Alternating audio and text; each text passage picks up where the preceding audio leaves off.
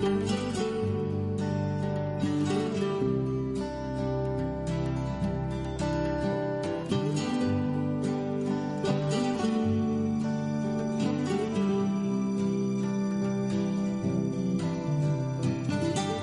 las diferentes flores de un jardín. Somos las diferentes teclas de un piano. Somos los diferentes colores de un pintor. De una canción. Somos las diferentes hojas de un árbol. Somos las diferentes estrellas de un firmamento. Pero somos una sola voz pero somos una sola voz.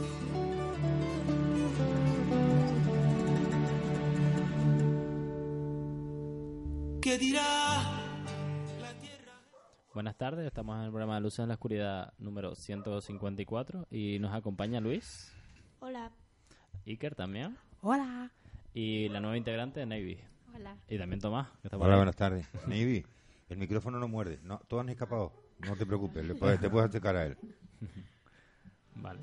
No diferencias, no más sentencias de muerte por ser tan solo diferentes. ¿Y qué dirá? Siglo XXI, siglo de oro, siglo de alma, más unidad.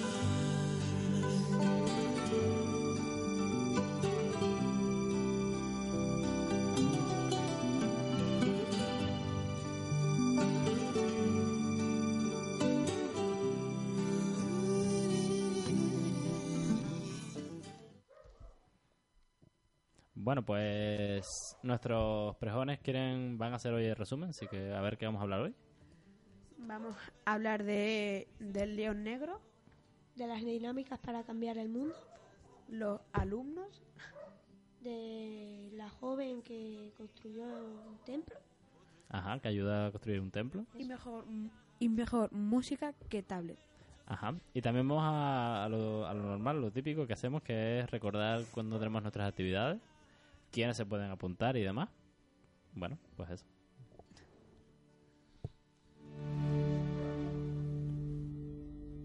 Y dirán, la tierra es un solo país y la humanidad sus ciudadanos. Y dirán, basta de guerras y de fronteras, historias pasadas, viejas fantasías. No diferencias, no más sentencias de muerte por ser tan solo diferentes.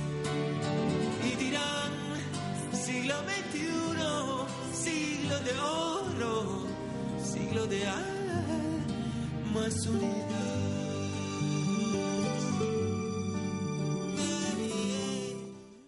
Pues vamos a empezar con el tema de los... Para que el niño sea más listo, mejor un instrumento musical que la tablet, ¿vale? Bueno, ¿a ustedes qué les parece antes de empezar así un poco con el tema?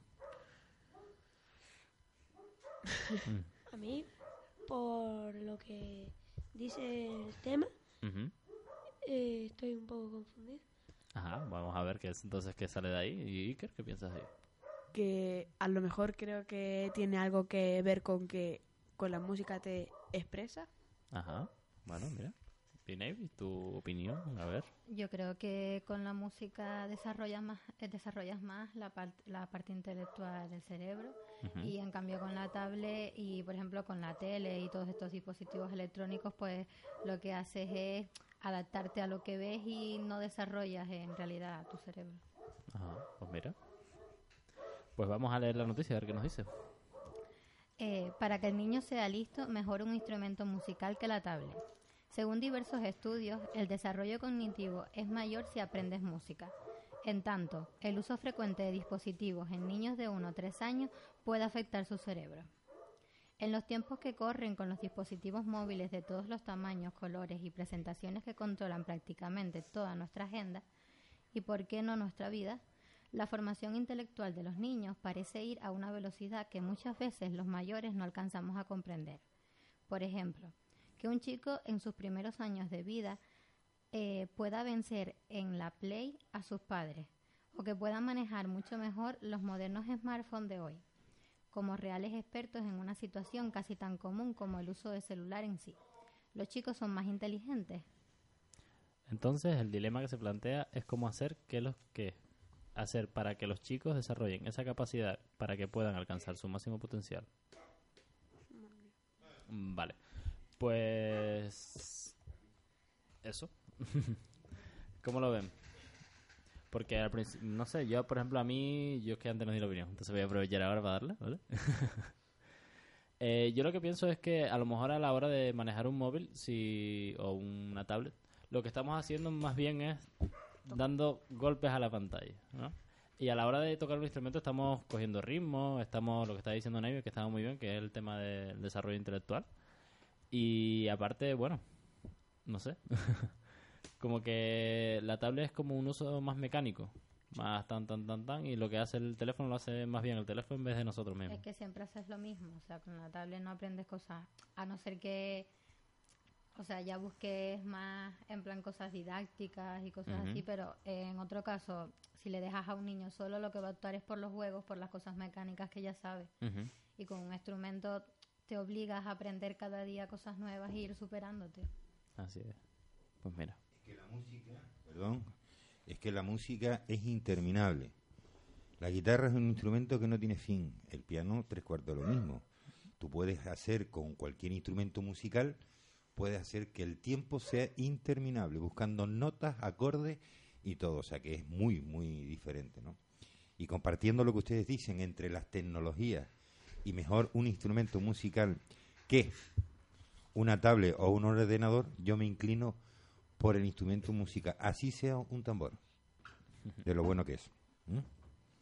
Y agradezco que ustedes como jóvenes intenten por lo menos entender que es muy bueno tener un ordenador, una tablet, un iPod, un teléfono móvil de última generación, todo eso es muy bueno. Y eso es lo que se estila.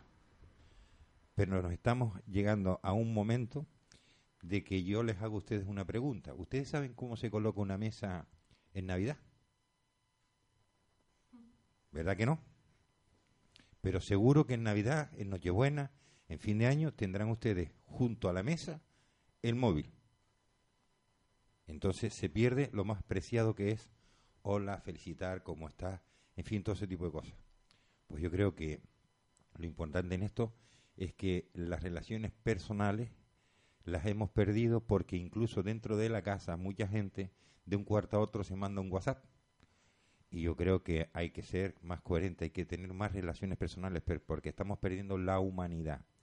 Y aparte de eso, estamos desarrollando mm, patologías, aunque parezca mentira, estamos desarrollando patologías que están empezando a ser preocupantes dentro de la profesión médica en cuanto a problemas en las articulaciones de los dedos por la utilización de los artilugios móviles, de los artilugios tecnológicos modernos como pueden ser los móviles. Mira cómo todos soltaron el móvil, ¿eh?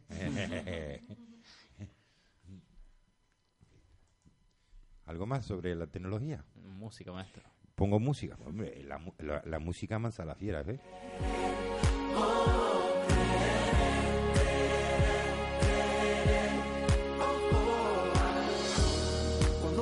como si no puedes esperar más.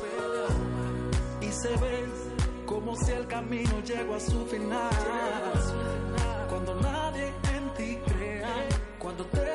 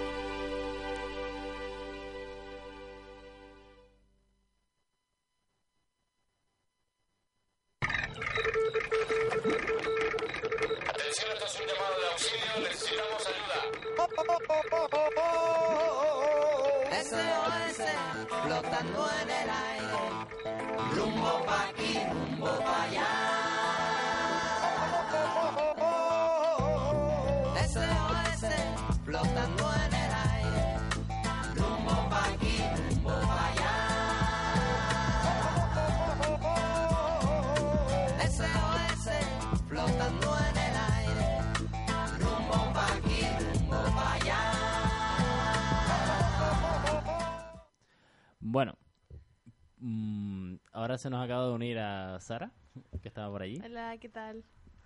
Bueno, pues ahora vamos a hablar del león negro, que todo el mundo dirá, ¿qué es eso? Eso que le hicieron al pobre león. ¿Lo pintaron? No sé, a ver, ¿y qué es lo que quiere decir?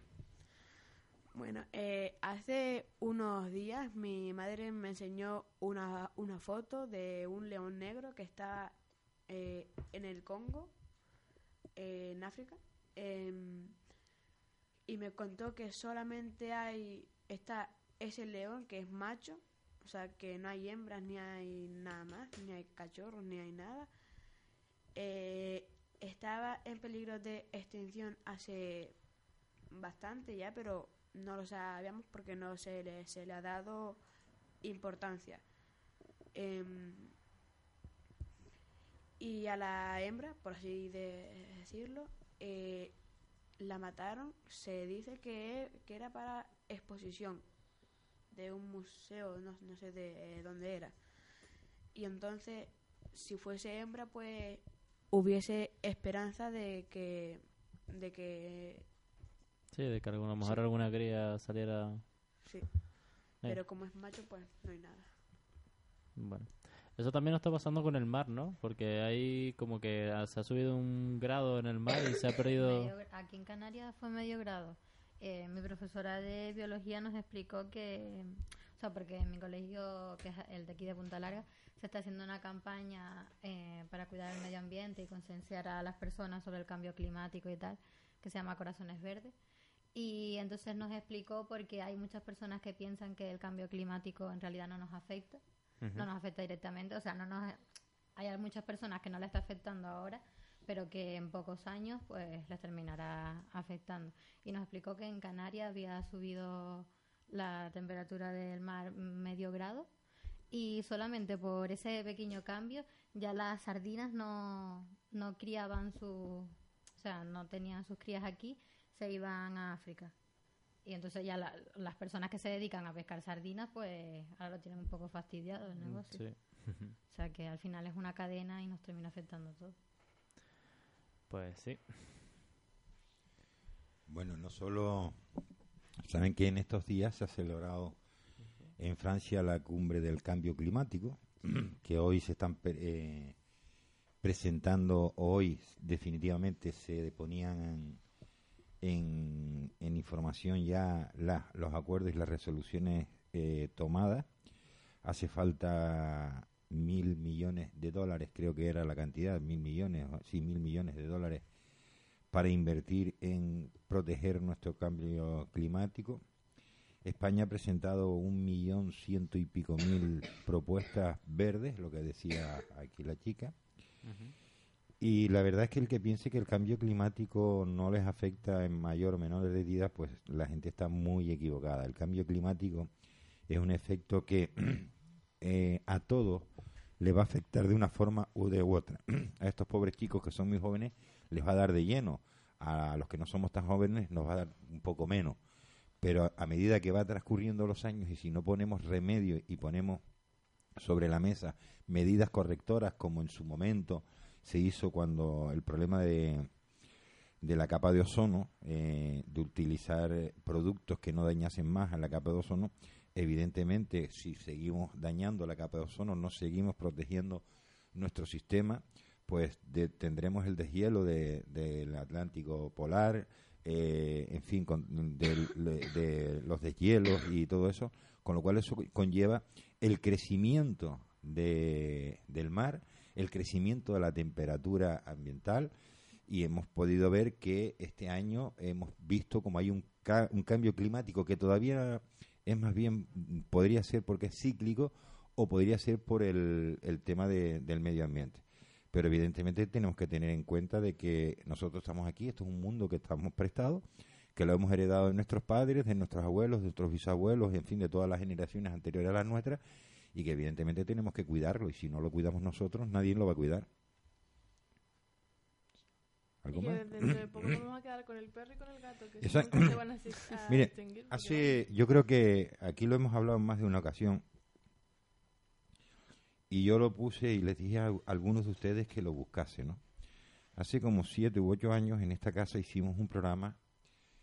eh, alguien me pidió venir a un programa, una chica joven, eh, muy preocupada con el medio ambiente, y me vino a hablar de la isla de la basura. Creo que lo hemos comentado. también, sí, aquí. Bien, cuando sacamos ese programa en antena, además lo repetimos en varias ocasiones, recibimos todo tipo de improperios e insultos, que éramos unas personas alarmistas, en fin, de todo, nos, han llam- nos llamaron de todo.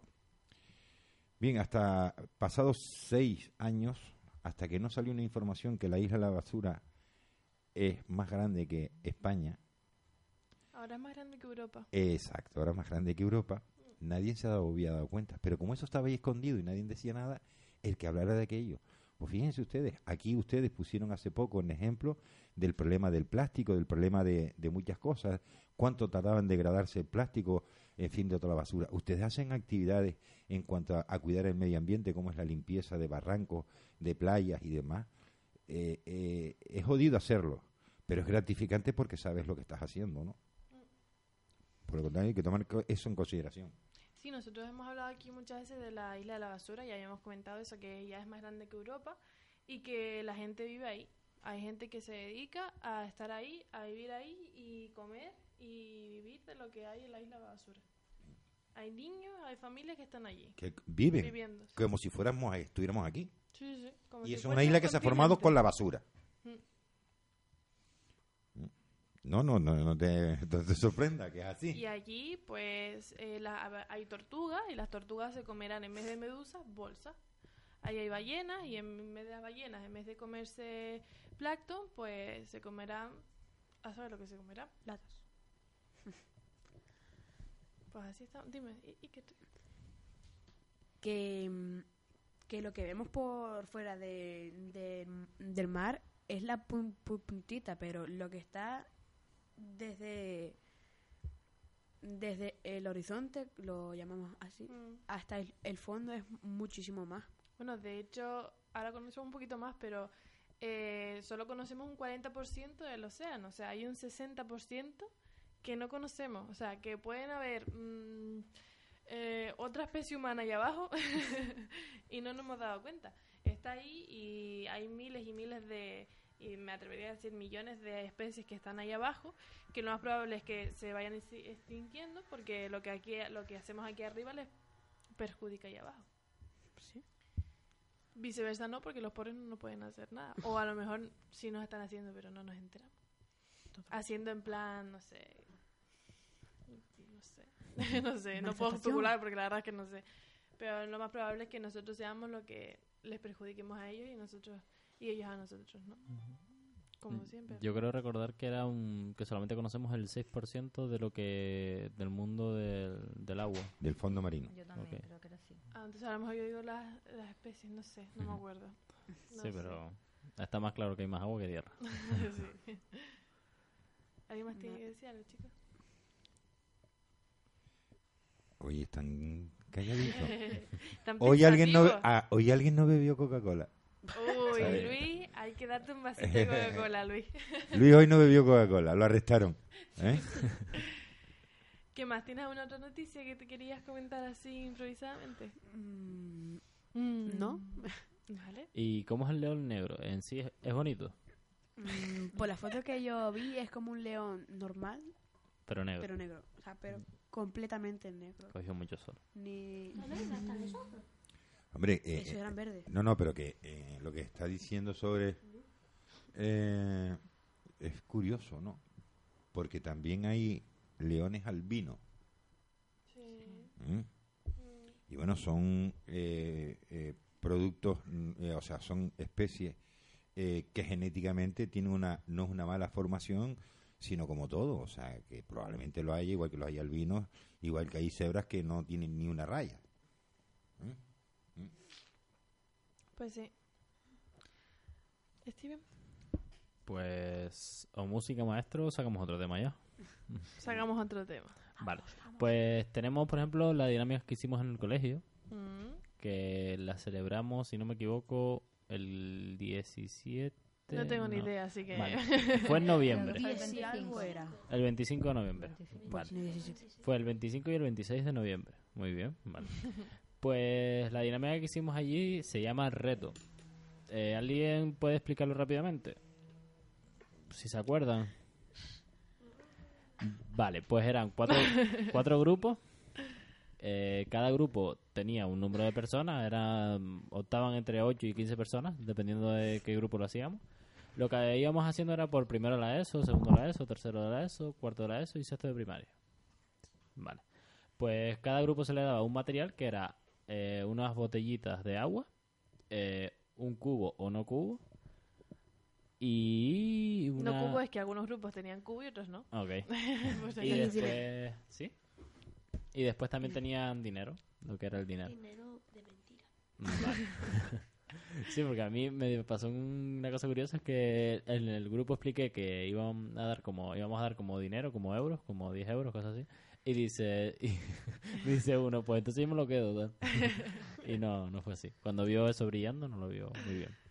Vale, pues lo que trataba el juego era, hacían cuatro grupos, habían 12 retos. De los retos habían tanto como el pañuelito, como El juego lo hacía de las tres sillas. Ajá, eran tres sillas y tenía que subirse el grupo. Vale, habían dos grupos que tenían ventaja y otros que no tenían ventaja. Pero los que no tenían ventaja no sabían que los otros tenían ventaja. Hasta que veían que, por ejemplo, en vez de tres sillas tenían dos sillas y tenían que subirse 15 personas en dos sillas.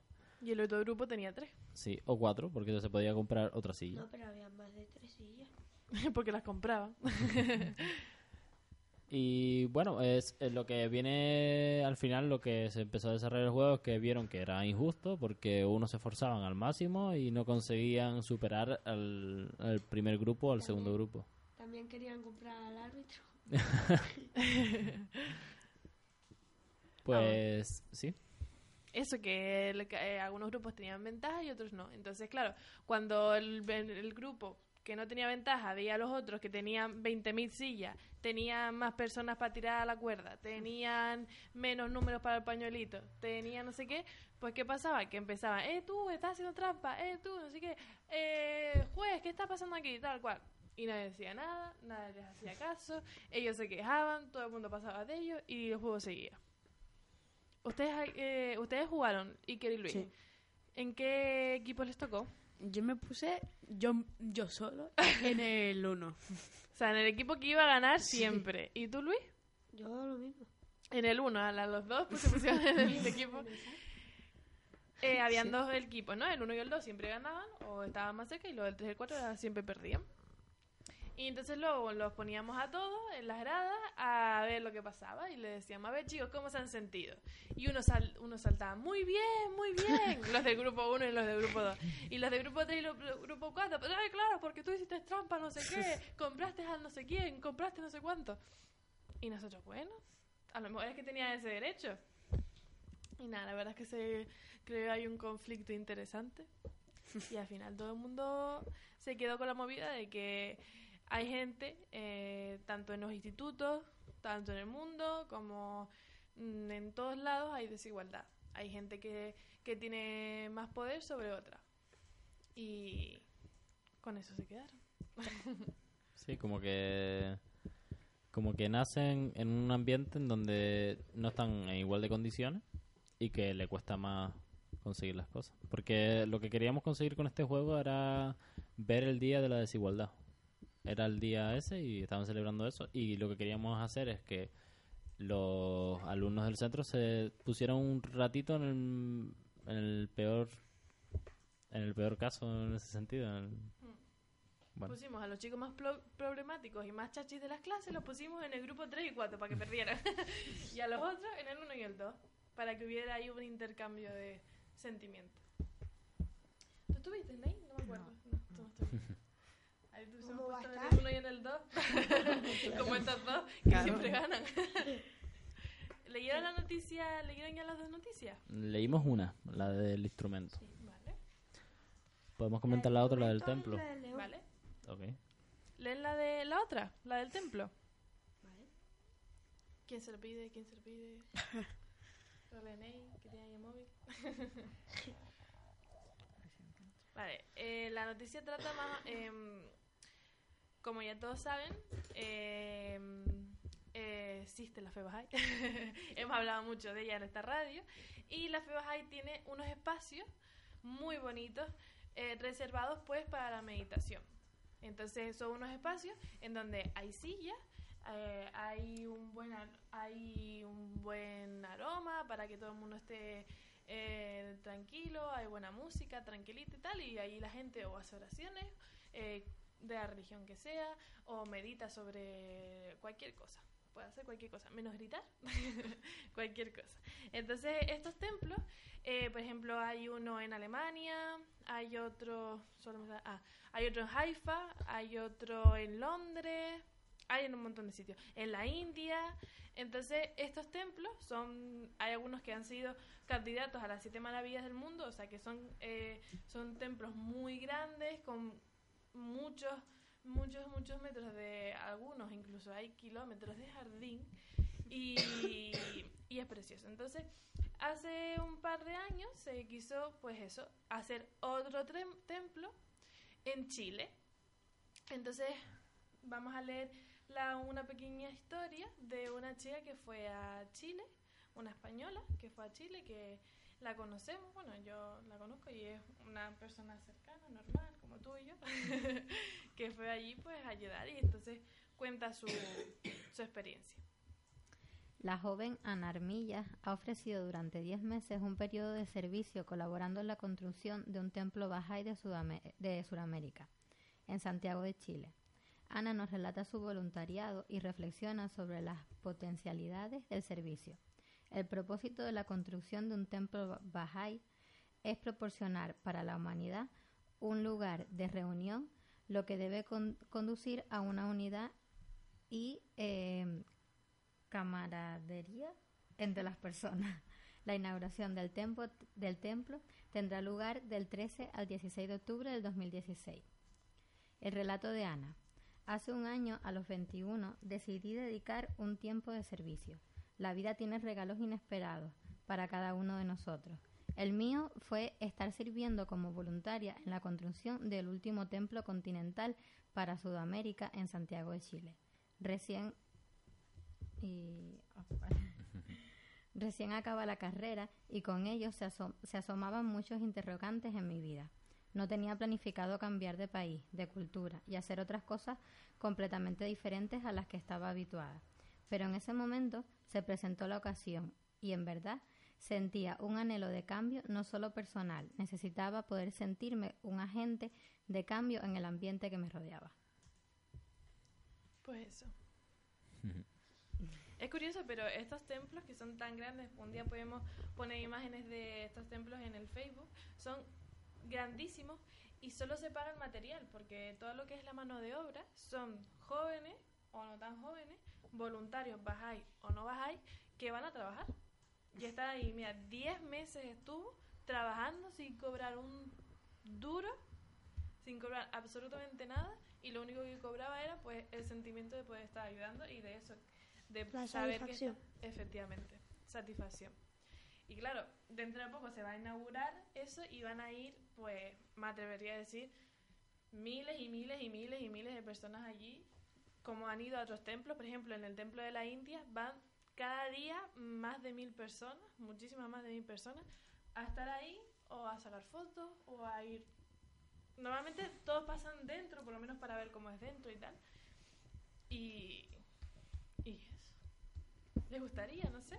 A mí siempre me ha gustado, bueno, me, me, me ha traído la idea de, de irme a otro país, de conocer otra cultura y ayudar. Eso sí, no cobran nada, pero tienen un alojamiento, tienen una comida, tienen sus cosas. ¿En España hay? ¿En España hay? Mm, No. no. Lo construimos. lo construimos, bueno. el dinero, o sea, esto, eh, la FEBAS ahí tiene unos fondos y entonces, pues, eh, cada 19 días en una, se hace una fiesta y entonces en esa fiesta se pone una cajita. Entonces, quien quiera y quien pueda, pues pone dinero en esa caja. Y esa caja va a los fondos. Y ese fondo va a construir templos, a- para nosotros, para el grupo prejuvenil, nos, dan dinero para comprar materiales, mm, va para todos lados. Entonces, muchos jóvenes también, pues, por ejemplo, si en España se necesita construir un templo, pues llamarán a jóvenes, te llamarán a ti, Iker, te pagarán el pasaje para ir y a trabajar. Tomás, que te vi ahí. ¿Por qué no? No, hombre, la idea que él tiene de construirlo aquí en España, hombre, yo creo que, que sería buscar voluntades y seguro que se encuentran y a verlas, como dicen los gallegos, haylas, ¿no? Voluntades y lo que pasa es que hay que proponerse las cosas, ¿no? Hmm. ¿Qué piensan de eso de un templo? Mira, voy a buscar una imagen. Pon música, Tomás, y en Vamos lo que poner pones a- música les voy a enseñar a los chicos lo que para vean y que puedan opinar, porque están ahí así. De todas formas, eh, eh, quiero que me lo, me lo confirme Sara, ¿no? Sí, Aquí contamos la historia de alguien de la comunidad Bahá'í que fue maltratada o algo así, ¿te acuerdas de que lo Mm, hizo la voz una niña que Sí. No, es, sí. La es vida- la historia de Mona. la historia de Mona, la historia de Mona. ¿Y quieres que la contemos? ¿Te gustaría? Yo les puedo decir que la historia de Mona la pusimos en un programa, la grabamos y la verdad es que tuvimos un, mucha aceptación y mucha gente que llamaba hecha polvo, llorando. Y cuando estuvimos haciendo esa grabación, más de uno lloró. Pues sí. Yo creo que sería bueno, yo iba a decir, yo la podría rescatar Vale. pero no sé en cuál de los ordenadores y discos está, porque hace muchos años y aquí vamos guardando todo, que aquí Mm. todo está guardado, pero tardaría en encontrarla, pero me gustaría contarla. me gustaría volver a hacer aquel tipo de cosas, grabarla y ponerla, porque la verdad es que era una historia increíble, increíble. Por esas personas hay todo este tipo de cosas. Por esas personas que tuvieron muchísimo valor. Si quieren, podemos contar la historia de Mona y podemos luego ver Sí. lo que... Pues te voy a poner un poco de música para que busques esa y imagen. búscalo, lo busco, lo busco.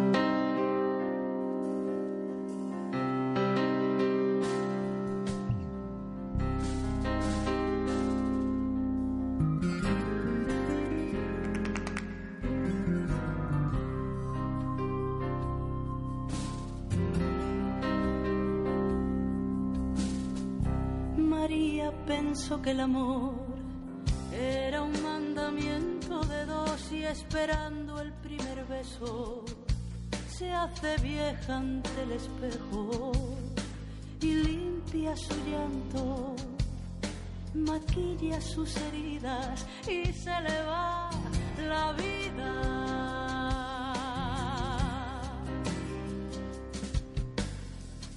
Recuerda la primera vez que le juró que fue sin querer y en los hijos que vivieron prisioneros de su miedo. María soñaba con ser la princesa de los cabellos de oro y la boca de fresa.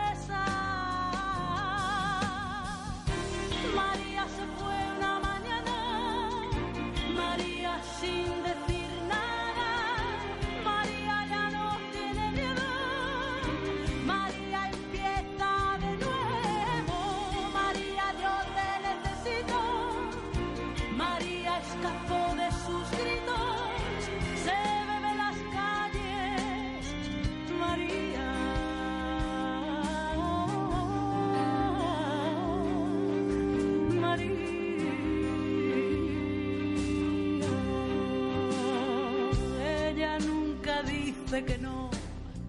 Es la esclava de su señor, ella siempre lo perdona. A sus pies sobre la lona, Su patria es su casa, su mundo la cocina y se le viene encima.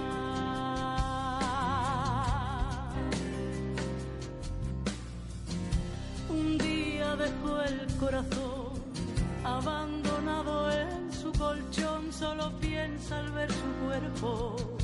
Ay del quinto mandamiento. María no tiene color en la sangre. María se apaga y no lo sabe nadie.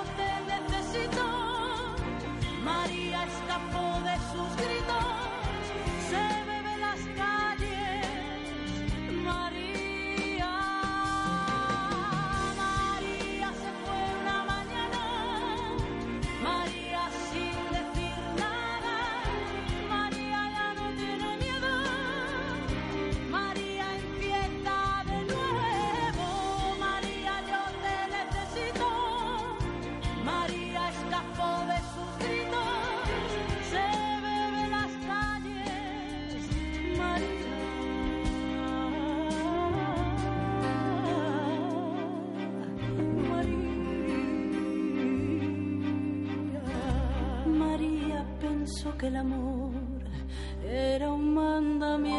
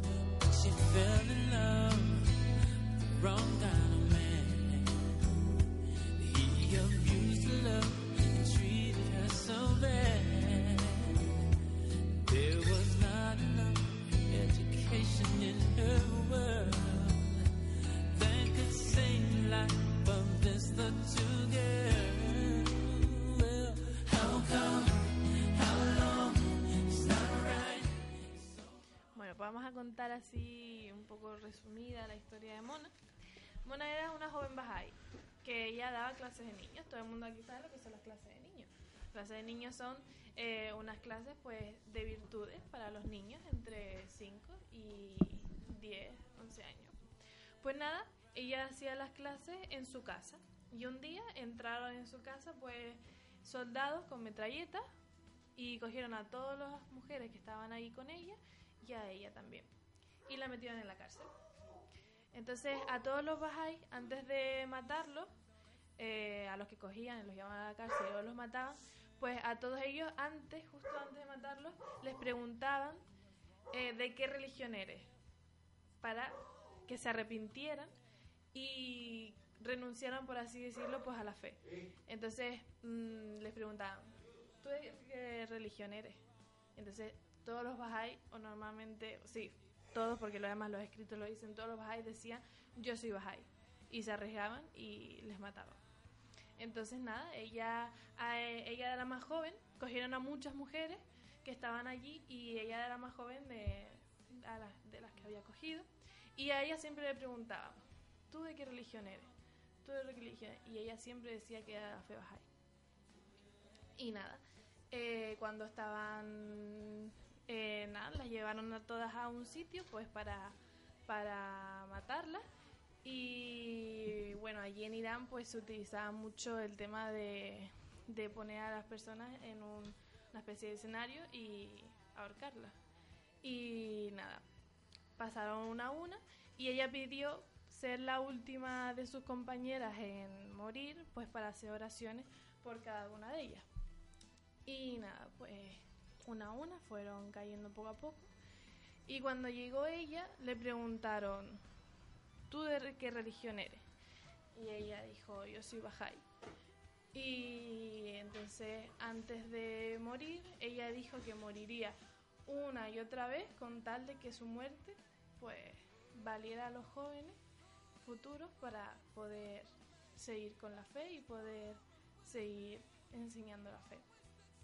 Y con eso besó la cuerda que le iba a matar y murió. Esa es más o menos así resumida la historia. ¿La entienden ya? Pues eso, bueno, hay un diálogo, o sea, está escrito porque los soldados, ellos no querían matarla porque era una joven. No, creo que no llegaba a tener 18 años, creo, no me acuerdo muy bien. No lo sé.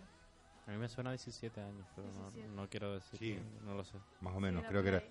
16, 17 años tenía. sí. Los soldados, pues, una, jo- una joven tan, pues, tan joven y que lo único que hacía era enseñar las virtudes a los niños. Pero eso, en lo que es su país, pues lo tenían como prohibido. Y cualquier persona que enseñara la fe era castigada con la muerte, por así decirlo. Entonces normalmente cuando a lo mejor hay una conferencia de jóvenes Bahá'í o Bahá'í y no Bahá'í, pues muchas veces se habla de ella porque su muerte pues eso, que ella dijo que moriría mil, Mil y una vez. Sí, mil y una vez con tal de que los jóvenes pues siguieran enseñando la fe y haciendo lo que nosotros estamos haciendo. Y esa es su historia. ¿Qué os Así parece? Pasa lo que pasa año tras año, año tras año. Eh, en estos países que, que- que están ahora en guerra. Siempre se están metiendo en follones por petróleo. O sea, esto no viene a- al caso, pero, pero vamos, que eso, que eso es que les privan de sus derechos. O sea, Mm. sí, de sus derechos. Sí, sé lo que quieres decir. Como que realmente ellos montan como una especie de guerra, como para. Sí, hay un vídeo Facebook que lo explica muy bien. Hay muchos, muchos, Sí. muchos. Que realmente hay un vídeo que dice: si quieres entender el futuro, si quieres entender el presente, mira primero el pasado. Y lo va explicando poco a poco. Son 13 minutos de vídeo, pero no voy a hacer un resumen porque son 13 minutos. Y son bastante resumidos porque habla desde hace un montón de tiempo. Pero lo que viene diciendo es que como que los países europeos montaron eh, los países estratégicamente, sin contar cómo era su, su gente que vivía en ese estado, cultura. su cultura, ni religión, ni nada. Y montaron un follón ahí dentro. Y ahora están como un poco aprovechando la situación como para beneficiarse de temas económicos.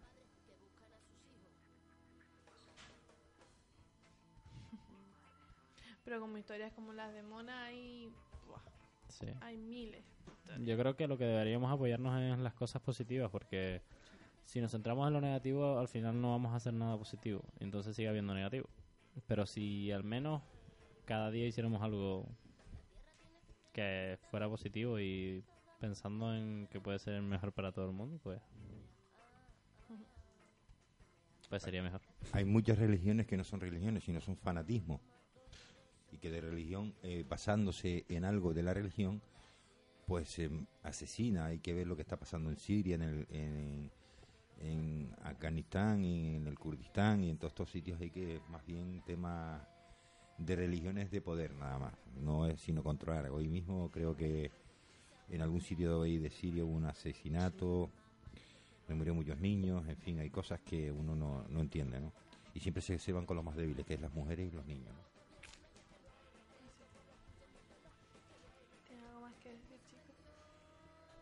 Que yo creo que eso es, eso, o sea, eso no es religión, o sea, es, es extrem- extremismo. O sea, que Tú lo has dicho, extremismo. A mí, Tienes siem- razón. Siempre que se habla de estos temas, de así, siempre me viene alguna frase que tengo grabada en la mente que dijo Abdul Bahá, que dice que si una religión es causa de su unión, que esa religión desaparece. O sea, que no... Que no... Que mejor que esa religión no, No existe. Pero muchas veces también malinterpretamos los escritos de nuestras religiones, porque Sí, mm, hay sectas, o sea, las sectas salen de religiones. ¿Y de dónde sabe? ¿Por qué salen las sectas? Porque es, es otro punto de vista de interpretar la Biblia o de interpretar el Corán. Entonces, es otro punto de vista, piensan otra cosa y de su punto de vista pues sacan conclusiones. Y de su punto de vista hacen cosas. Entonces, mm, lo típico que, que uno siempre dice, de tomarse en serio eso de revivirán los muertos. Mm. Ese tipo de cosas. los muertos levantarán y suelen decir esas cosas Hombre. y... Eso es obvio que no va a pasar porque si están muertos, están muertos.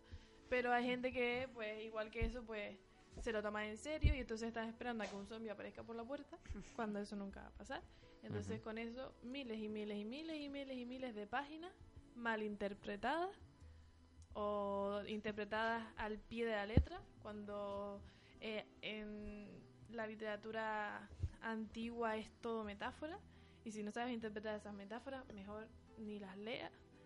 Así de claro. o intentando buscar, o sea, buscarle el sentido a lo que ellos quieren transmitir, interpretando lo que quieren y dejando a un lado lo que realmente... Pero eso no solo ha pasado con las religiones, ha pasado con, con millones de cosas. Mm. Por ejemplo, con lo de con lo de Hitler, que malinterpretó Sí. eh, los escritos de algunos filósofos que De Kant, sí. Sí, y entonces, o sea, yo creo que todo depende de la persona que quiera transmitir las cosas y que interprete. Ok. Sí, como que te puedes apoyar en, Sí. en lo que quieras, siempre que miras a tu lado, ¿eh? Y busques como una excusa, en plan, la raza débil o cosas así, como decía Hitler. Están pensativos Luis y Eike. Se quedaron trabados. Que. Eh, yo, yo he oído que lo de Siria se originó, o sea, las guerras de hoy, sí, de hoy, eh, porque Europa, o no to- toda Europa, les prometió un país a los musulmanes o a los árabes, era. Vale, le, le que le ¿cómo se dice?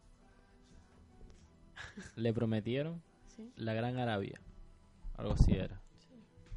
Y Por el petróleo. Ok, pero eso es más mejor verlo en un mapa porque realmente son todos los países chiquititos que están ahí, pues eso era la Gran Arabia. Lo que hicieron fue dividirla y ponerle un nombre diferente.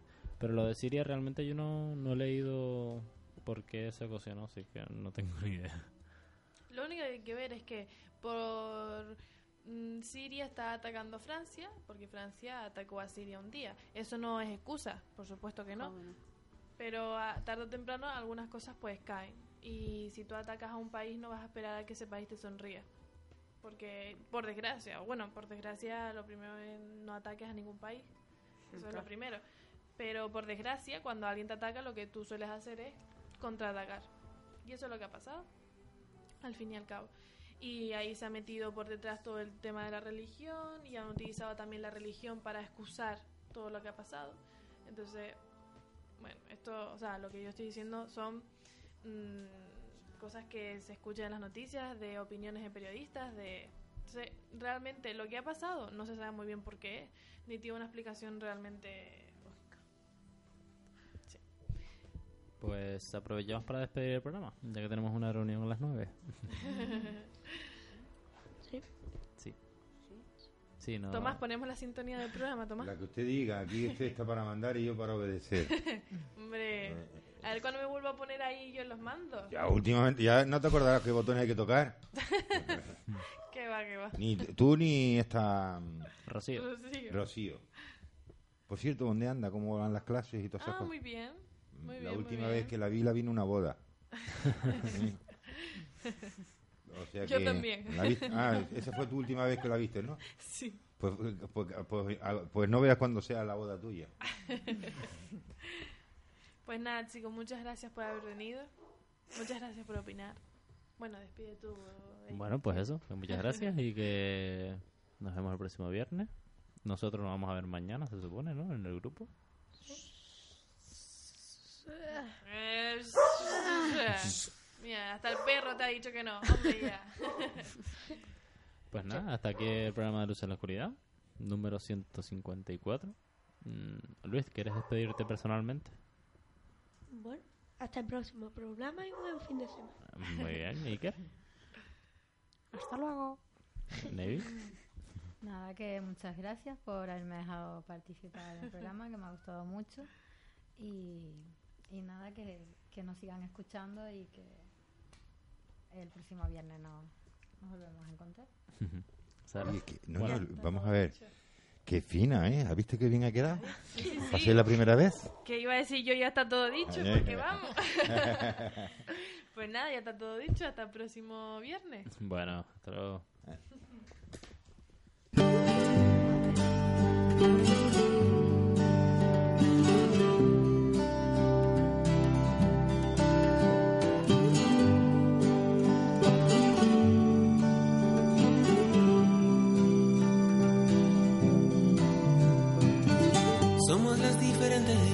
Flores de un jardín. Somos las diferentes teclas de un piano. Somos los diferentes colores de un pintor. Somos las diferentes notas de una canción. Somos las diferentes hojas de un árbol.